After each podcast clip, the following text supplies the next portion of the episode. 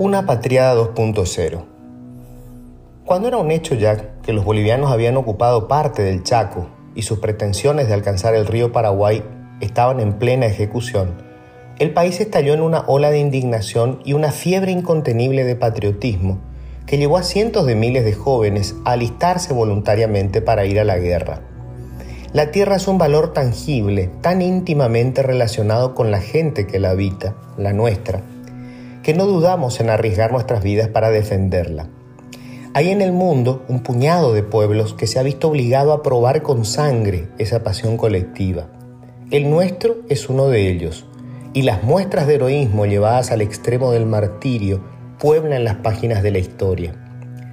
Podríamos pensar que esa honrosa actitud colectiva ante las terribles vicisitudes que nos tocó enfrentar es cosa del pasado, que el fin de las hipótesis de guerra en esta parte del mundo terminaron por domesticar el alma del conquistador y el del guerrero selvático que dormitan en nuestra sangre.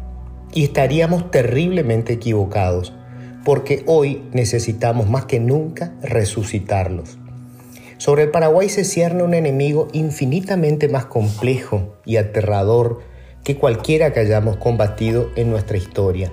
Un agresor con el que estamos obligados a trabar una batalla ya no solo por un pedazo de tierra, es una guerra que definirá la suerte de todas las generaciones, presentes y por venir. Un conflicto en el que se dirime la posibilidad de abandonar alguna vez el umbral de la mera supervivencia, de alcanzar finalmente una mejor calidad de vida para todos. Voy a la descripción rápida del enemigo. Los datos corresponden a la última evaluación que hicieron con niños de 15 años en 2017. De acuerdo con ella, más del 90% de los evaluados fue incapaz de comprender y resolver problemas básicos de matemáticas. Más del 70% no comprendía nociones elementales de ciencias naturales y más del 60% no reunía las capacidades mínimas necesarias para leer y comprender un párrafo. Esto fue antes de la pandemia.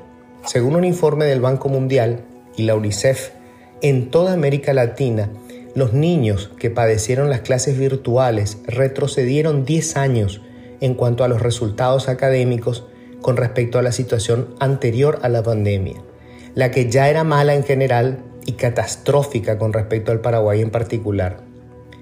El Banco Mundial estima que el daño provocado en la educación de estos estudiantes representará una caída en los ingresos potenciales en su vida laboral de más del 14%. Para un país como el Paraguay, donde dos tercios de sus trabajadores sobreviven con un salario mínimo o menos, esto significa una condena a la pobreza o a la pobreza extrema.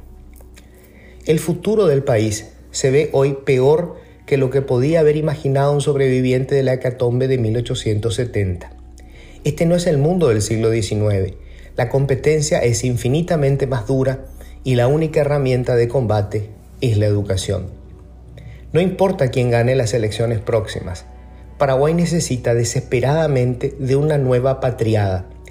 La nación necesita armar un ejército con sus mejores hombres y mujeres, las mentes más brillantes que tenga el país, para hacer frente al monstruo colosal de la ignorancia, a los ejércitos infinitos de la mediocridad.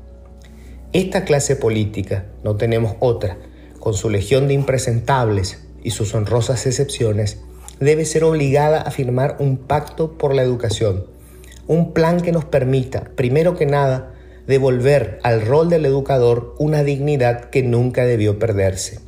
Ser maestro tiene que ser la profesión más respetable y honrosa de la República, y solo los mejor dotados deben quedar habilitados para ejercerla.